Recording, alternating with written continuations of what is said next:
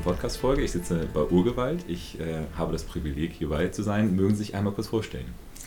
Mein Name ist Regine Richter. Ich arbeite bei Urgewalt seit 17 Jahren und vor allem zu Energiethemen, also von Atom über Kohle bis Gas. Wie kam es dazu? Also warum hat Urgewalt denn diese Themen auch auf den Zettel gepackt? Ich hatte jetzt ja vor kurzem auch das Thema Waffenindustrie mit dabei. Warum äh, ist das ein problematisches Thema? Ähm, also im Prinzip ist natürlich so, dass die ähm, Energieversorgung und wie die Energieversorgung organisiert ist, hat einen großen Einfluss darauf, ähm, wie zum Beispiel der CO2-Ausstoß von Ländern ist oder auch global ist. Und ähm, also wir kommen stärker von Themen wie ähm, Staudämme und Atom, aber haben eben irgendwann gesehen, dass dieses Thema Kohleverbrennung und CO2-Ausstoß, der damit einhergeht, ähm, dass das ein wichtiges Thema ist und haben dann eben versucht, in dem Bereich ähm, Finanzinstitutionen und Anleger zu bewegen. Okay. Ähm, jetzt würde man ja als Deutschland, Deutschland ist ja auch so ein Land, was dann sehr stark aus der Ökologie rauskommt, würde man ja immer denken, wir sind da doch eigentlich schon ganz gut dabei. Oder wie ist da die aktuelle Lage? Ähm, also ich würde sagen, mit dem Atomausstieg, das ist schon ein ganz positiver ähm, Punkt. Ähm, also da merkt man auch einfach, dass es natürlich in Deutschland eine starke Bewegung gegeben hat ähm, im Bereich Anti-Atom. Ähm, wenn man sich aber anguckt, wie weit ist Deutschland beim Kohleausstieg, dann ähm, hinken wir da deutlich anderen Ländern hinterher, wo es schon klare Ausstiegsszenarien gibt für 2023, 2025 und ähm, also heute ist ja der Tag, wo vielleicht die Kohlekommission ähm, tatsächlich veröffentlicht wird vom Kabinett. In Deutschland muss man sagen, ist diese ganze Diskussion leider noch an einem ganz anderen Punkt und hinken wir sehr stark hinterher. Der Anteil von Kohlestrom, also der Kohleanteil im Strom, ist immer noch sehr hoch. Und, ähm, und das ist problematisch fürs Klima. Auf jeden Fall. Ähm, ich habe letztes Mal gehört, dass wenn alle so arbeiten würden wie RWE, dass wir dann eine Klimaerwärmung bis 2020 von 9,2 Grad hätten. Ähm, das ist ja durchaus eine problematische Situation. Die Fidschi-Inseln wären dann auf jeden Fall nicht mehr da. Ähm, was äh, ist denn da so der Prozess? Also ich habe gehört, große Erfolge hat Urgewalt ja auf jeden Fall schon vorzuweisen. Ähm, was sind denn so die großen äh, Meilensteine, die Urgewalt erreicht hat? Ähm, also wir haben zum Beispiel ähm, 2015 oder auch schon in den Jahren davor haben wir intensiv gearbeitet zum norwegischen Pensionsfonds, der ja einer der größten Geldverwalter praktisch weltweit ist. Und ein Punkt beim norwegischen oder zwei Punkte beim norwegischen Pensionsfonds sind besonders. Und zwar ist das zum einen die Geschichte, dass der seine Anlagen veröffentlicht. Das ist also bei ganz vielen anderen Investoren überhaupt nicht der Fall. Und ähm, beim norwegischen Pensionsfonds kann man da eben sehr gut gucken, wie legen die ihr Geld an, was machen die, wo sind die, also wo sind die drin, in welchen ähm, Unternehmen. Und das andere ist, dass praktisch das norwegische Parlament entscheidet, also die groben Linien dieses Pensionsfonds.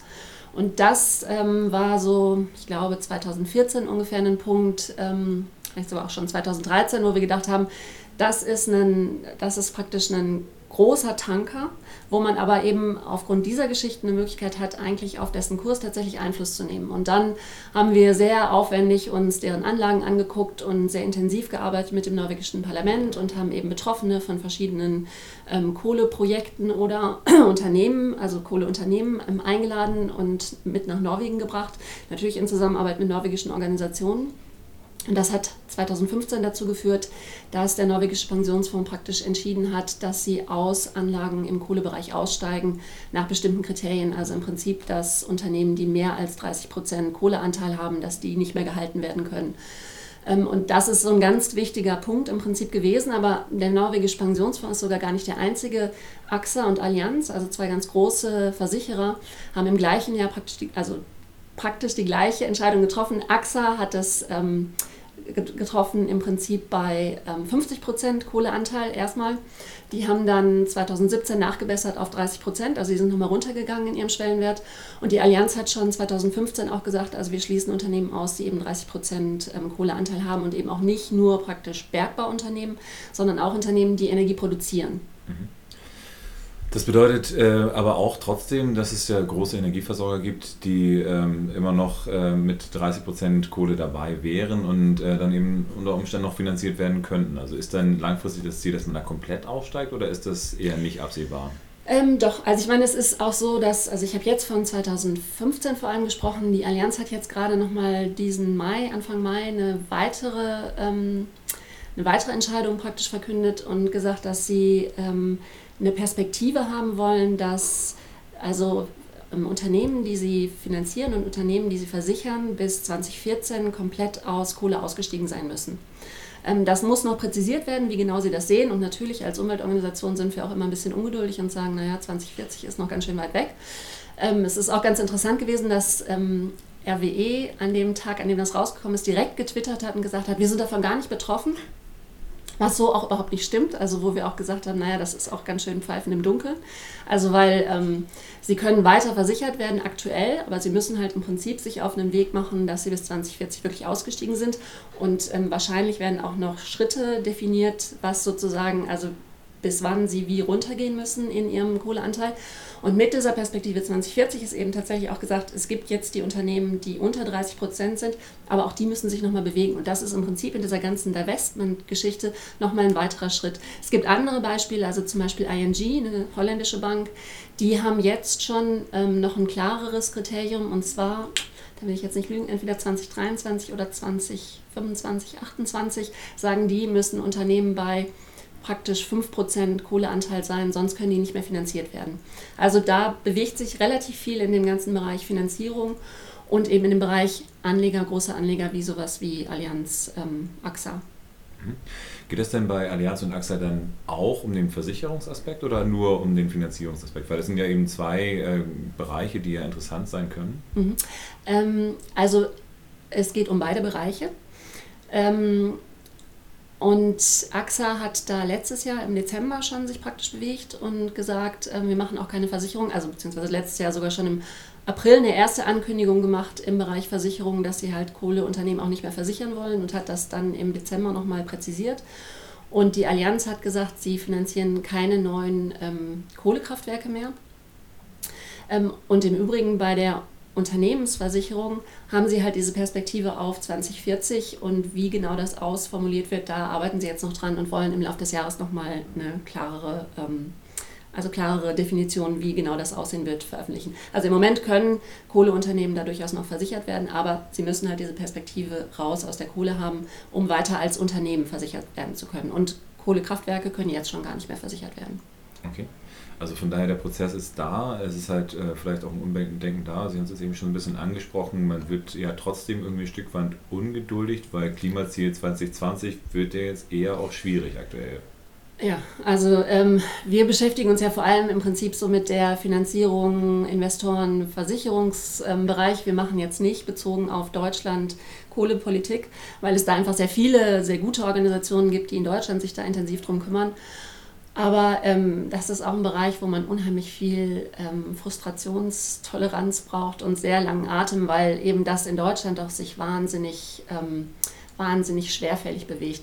Und ich habe auch ganz interessante äh, Kommentare dazu gelesen, als die Allianz mit, ihrem, mit ihrer Ankündigung rausgekommen ist, dass einige Kommentare gesagt haben, ehrlich gesagt, das ist eine relative Ohrfeige für die deutsche Politik, die da überhaupt nicht aus dem Knick kommt und wo einfach viel mehr passieren müsste. Und ähm, ja, und ich meine, ich denke natürlich auch, dass ähm, einen, also dass eine deutsche Regierung da tatsächlich jeden Schienbeintritt, den sie kriegen kann, unbedingt braucht, weil sich da einfach so wahnsinnig wenig bewegt.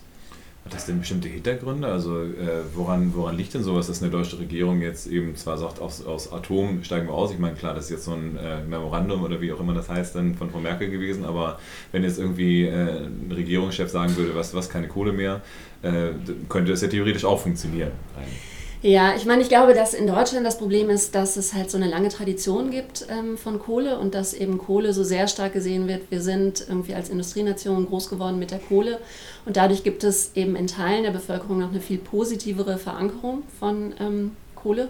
Zum anderen ist es halt so, dass da insgesamt der Kohlesektor auch größer ist als der Atomsektor. Ähm, dass es in Deutschland, würde ich immer sagen, es eine sehr viel stärkere, schon immer und mit einer langen Tradition Anti-Atom-Bewegung gegeben hat, die eben sehr stark gewesen ist, die sehr stark geworden ist, auch als praktisch der Atomausstieg von Rot-Grün rückgängig gemacht worden ist. Und dann kam Fukushima und dann war sozusagen die Grundlage, das geht jetzt so nicht weiter. Im Kohlebereich würde ich sagen, ist insgesamt die Industrie noch viel besser aufgestellt, sich ganz stark auf den Punkt zu stellen, zu sagen, wenn irgendwie hier die Kohlekraftwerke abgeschaltet werden, bedeutet das so und so viel Arbeitslose, wo eben nicht gesehen wird, wie viele neue Jobs halt auch im Bereich Erneuerbare entstehen und wo einfach dieser ganze Bereich ähm, Drohpotenzial, was bedeutet ein Kohleausstieg mit Licht aus, mit Arbeitslosen und so weiter, sehr viel stärker hochgehalten wird. Und da einfach die, ähm, die, also die Proteste nicht so stark sind, wie sie im Atombereich gewesen sind. Und, ähm, ja, und die Parteien einfach sehr viel stärker auf so einer Kohle ist, was positives Linie fahren und deshalb da die Bewegung viel schwieriger ist.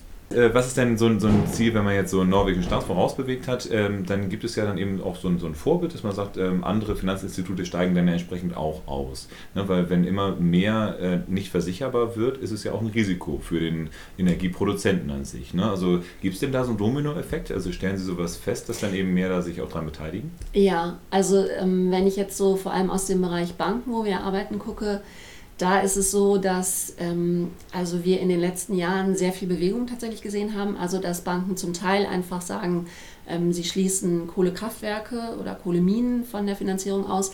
Teilweise aber eben, dass sie wirklich auch schon in den Bereich gehen und sagen, Kohleunternehmen können nicht mehr finanziert werden, was sehr wichtig ist, weil eben auch die Finanzierung einfach über zum Beispiel Anleihen, die ausgegeben werden, eine große Rolle spielt. Ähm, also da sehen wir, dass ähm, ich bin mir jetzt gar nicht sicher, ob 14 noch der richtige, die richtige Zahl ist, aber dass so in den letzten Jahren 14 bis, ich glaube inzwischen sind wir sogar schon bei 17 großen Banken sind, die im Prinzip da sagen, also die, die da Einschränkungen machen und einfach viel weniger im Bereich Kohle finanzieren. Ehrlich gesagt ist das ja durchaus, auch wenn ich mir so Kohleunternehmen in den USA angucke, die reihenweise pleite gehen, ist es auch ökonomisch eine ganz sinnvolle Entscheidung.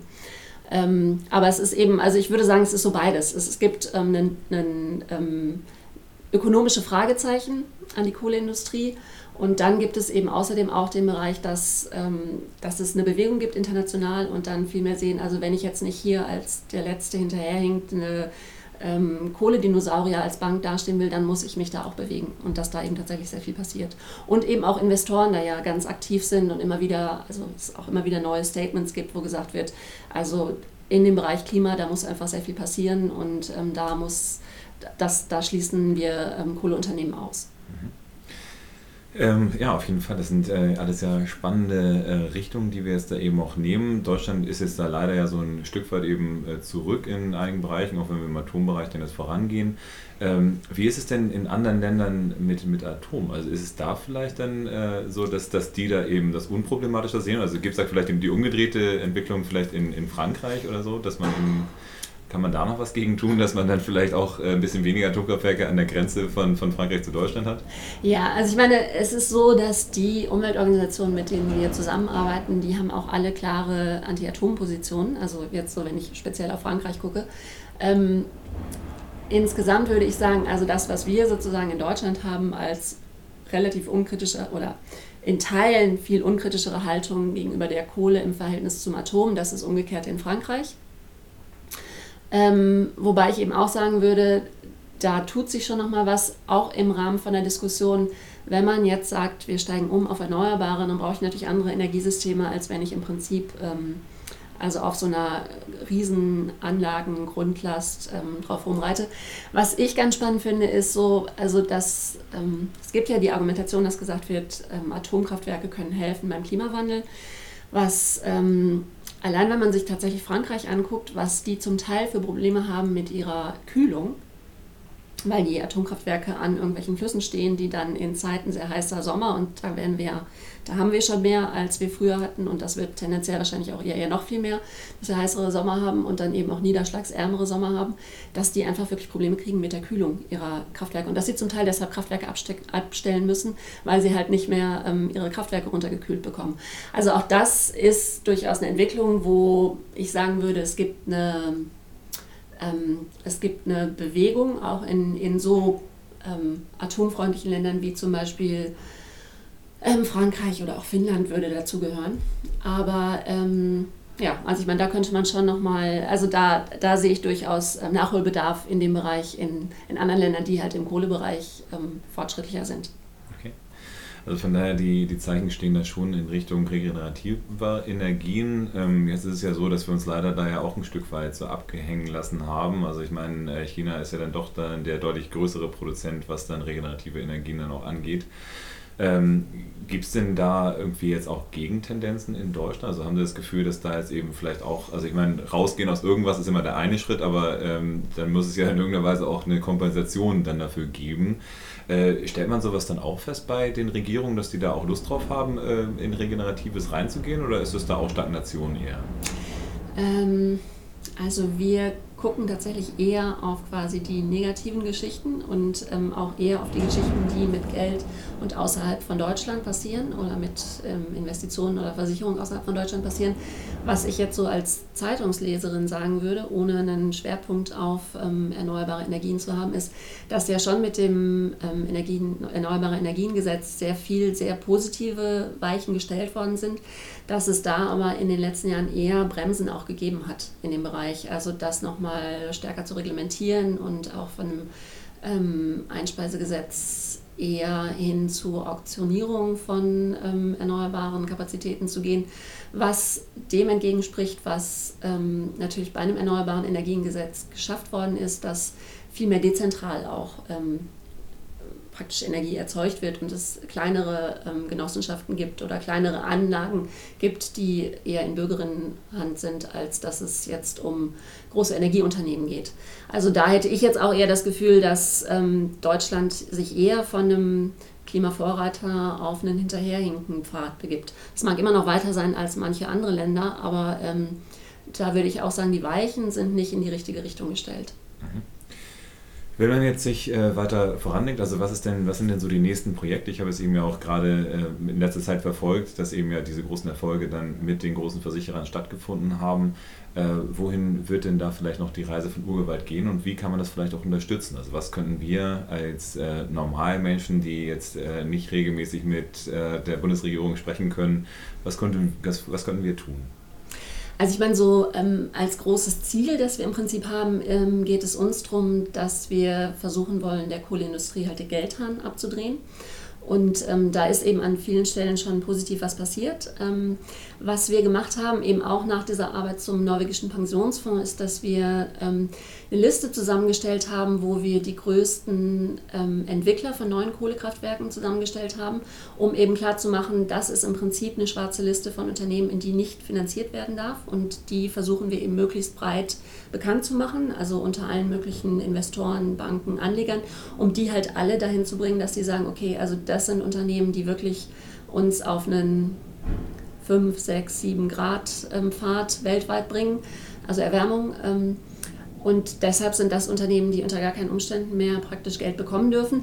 Wir sehen ja schon in den letzten Jahren, dass auch sehr viele neue Kohlekraftwerksbauprojekte eigentlich eher ähm, gestoppt werden oder eben, ähm, dass die nicht weiterverfolgt werden. Das ist sozusagen unsere Vision, dass wir da irgendwie massiv weiter in den Bereich gehen wollen und versuchen deshalb eben möglichst breit diese Global Coal Exit List, so nennen wir die, ähm, bekannt zu machen.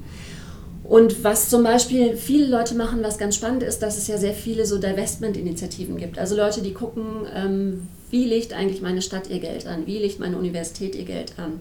Wie legt meine Berufsgenossenschaft ihr Geld an? Also was ist eigentlich mit den Pensionsgeldern von Ärzten, Ärztinnen oder Journalisten?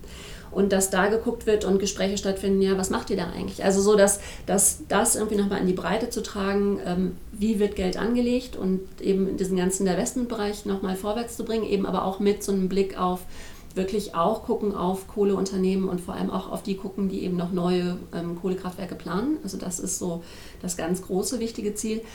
Was wir zusätzlich auch mehr und mehr sehen, ist, ähm, also Kohle ist das dringendste und wichtigste und gerade in Deutschland hat, haben wir da unheimlich viel zu tun. Aber Kohle ist natürlich nur ein fossiler Energieträger. Wir sehen eben auch, dass so der ganze Bereich ähm, Ausbau von Infrastruktur im Gasbereich oder Ausbau von Infrastruktur, also Teersande ist sowas, was in den USA sehr, also USA, Kanada sehr ähm, aktuell ist, wo es uns eben auch darum geht zu sagen, ähm, das ist auch ein Bereich, der im Prinzip nicht weiter ausgebaut werden darf. Das ist auch ein Bereich, wo es eher darum geht, dass nochmal die Finanzierung da abgeschnitten wird. Wo es auch eine schöne Bewegung gibt, weil letztes Jahr im Oktober BNP Paribas, das ist eine französische Bank, gesagt hat, dass sie halt keine Finanzierung mehr machen wollen in diesem Bereich Teersande ähm, und auch aus bestimmten besonders problematischen Gasbereichen, also LNG, also ähm, Flüssiggasbereichen und ähm, und Ölbohrungen so im Bereich Arktis oder ähm, weit offshore, dass sie da alles sagen, das finanzieren wir auch nicht mehr. Also dass die im Prinzip die weitere Perspektive aufmachen. Wir sehen, Kohle ist ein wichtiger erster Schritt und da sind wir dran, aber ähm, es gibt noch andere Fossile und auch da muss man sich mit auseinandersetzen. Und auch da darf es nicht sein, dass eben massiv ausgebaut wird, ähm, so mit dem Argument, wir ersetzen Kohle durch Gas sondern das ist natürlich weiter, das bringt uns weiter auf einen Pfad, der einfach in die falsche Richtung läuft und das bringt einen weiteren Lock-in-Effekt, also dass wir eben, wenn wir neue Gasinfrastruktur, Pipelines oder Kraftwerke bauen, dann sind die natürlich gebaut, um 40 Jahre plus zu laufen. Und dann mag irgendwie die Bilanz erstmal besser sein, aber ähm, längerfristig wird dann der bessere Effekt aufgefressen von der längeren Laufzeit. Deshalb ist das halt schon auch der, die Perspektive, dass wir auch in dem Bereich gucken. Okay, das heißt im Endeffekt alle klimaschädlichen Produzenten von Energie vom Netz zu nehmen, langfristig gesehen oder auch mittelfristig gerne gesehen, um das dann eben zu ersetzen durch, äh, ja, durch Erneuerbare und einsparen eben auch. Ne? Schon ein ganz wichtiger Punkt ist natürlich irgendwie, was gibt es für Energieeffizienzpotenziale, was gibt es für Einsparpotenziale. Mhm was ja dann auch wieder so ein bisschen den Bogen zum äh, Optimismus dann auch spannen kann. Ich hatte letztens ein anderes spannendes Podcast-Interview, wo ich dann mit der Kollegin gesprochen habe, die sagte, es wird ja immer darüber geredet, dass Nachhaltigkeit was mit, äh, ja, mit Runterreduzierung des eigenen Standards dann eben angeht. Aber wenn wir weniger Energie verbrauchen, weil eben die Gebäude energieeffizienter gebaut sind und so weiter und so fort, dann ist es ja ein höherer Komfort, den man auch hat. Und äh, das muss ja eigentlich das Ziel sein, dass wir uns alle einen höheren Komfort erschaffen können, indem wir weniger Feinstaub in der Luft haben, weniger Umweltzerstörung haben haben und einfach einen schöneren Planeten. Dementsprechend, ich danke auf jeden Fall für das äh, Interview und äh, wünsche Ihnen viel, viel Erfolg und äh, ja, freue mich, dass ich da gewesen sein darf. Ja, danke.